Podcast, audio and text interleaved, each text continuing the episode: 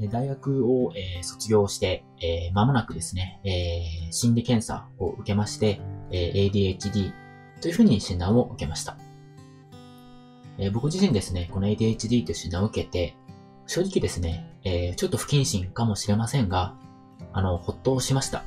なぜなら、今までですね、僕が、ま、努力して今までうまくいかなかったっていうのは、この ADHD という、まあ、悪玉と書いてますけれども、こいつのせいなんだっていうことが見つかったからなんですね。なので、その、今までその、こんなに頑張ってもうまくいかなかったりとか、成果が出ないのは、自分のせいではないっていうことが分かったっていうのは本当に、えー、なんかこう安心できる気持ちだったんですよね。もちろん ADHD のせいにしてるというなんかちょっとした罪悪感も多少ありましたけれども、心理検査を受けて、まあ、心理検査を受けると、その、えー、グラフで自分のできない部分と自分のできる部分が明確になりますよね。なので、僕みたいなですね、平凡な人間にでもできることがあるんだってことが分かったのが、一番安心したところで、これを伸ばせばいいんだっていうことが分かったっていうこと。そして、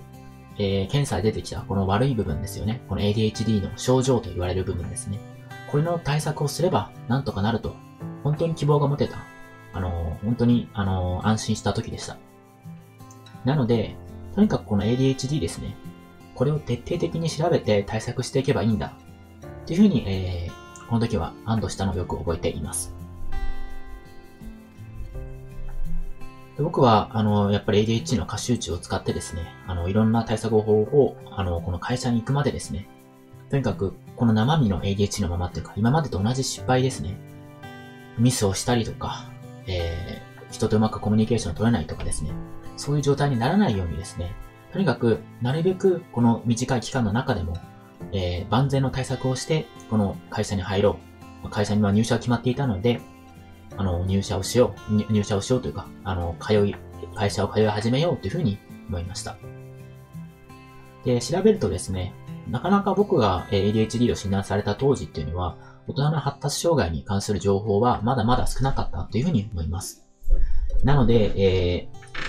多少ですね、えー、英語が、えー、分かったので、海外のサイトからですね、えー、例えば周りの音が気になって集中できないという時は耳栓をすればいいとか、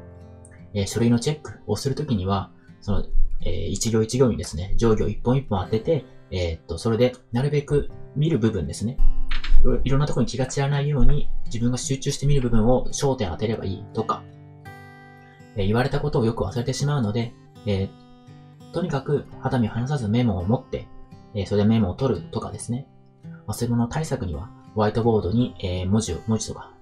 え、また絵を描いて覚えるなんか方法も、まあ、やりましたので、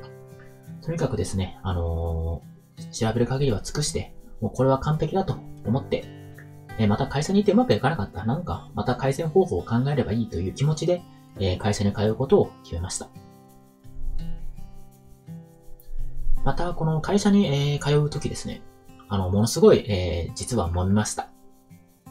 なぜならですね、お恥ずかしい話なんですけれども、えー、学生時代ですね、大学院生の時に、えー、っと、その入、入社試験とか最終面接をですね、あの、本当に教授のご好意で、あの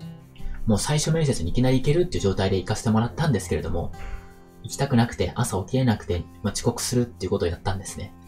あのー、社長さんとか、まあその、かなり全国に支社がある会社だったので、そういう偉い人が来る中、平気で遅刻、まあ平気ではなかったんですけれども、もうその時は人生どうでもいいと思っていたので、あのー、えー、まあ、連絡もせずにですね、10分20分遅れていって、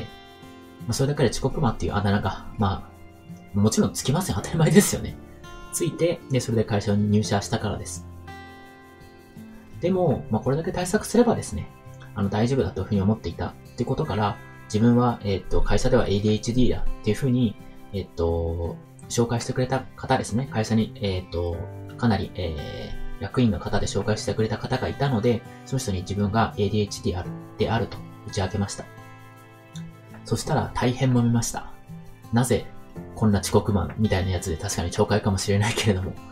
こんな障害者みたいなやつを入れるんだみたいなことをまあ、そこまで直接的ではないかもしれませんけれども、そういう、えー、っとですね、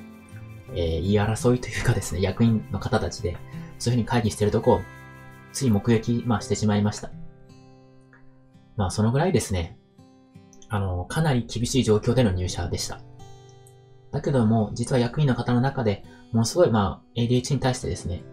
ちょっと事情は、えっと、その方のこともあるので言えないんですけれども、えー、ADH に対してですね、なんとか会社でもやっていけるだろうっていうふうに、あの、なんとかサポートしてくれた方もいらっしゃったんですね。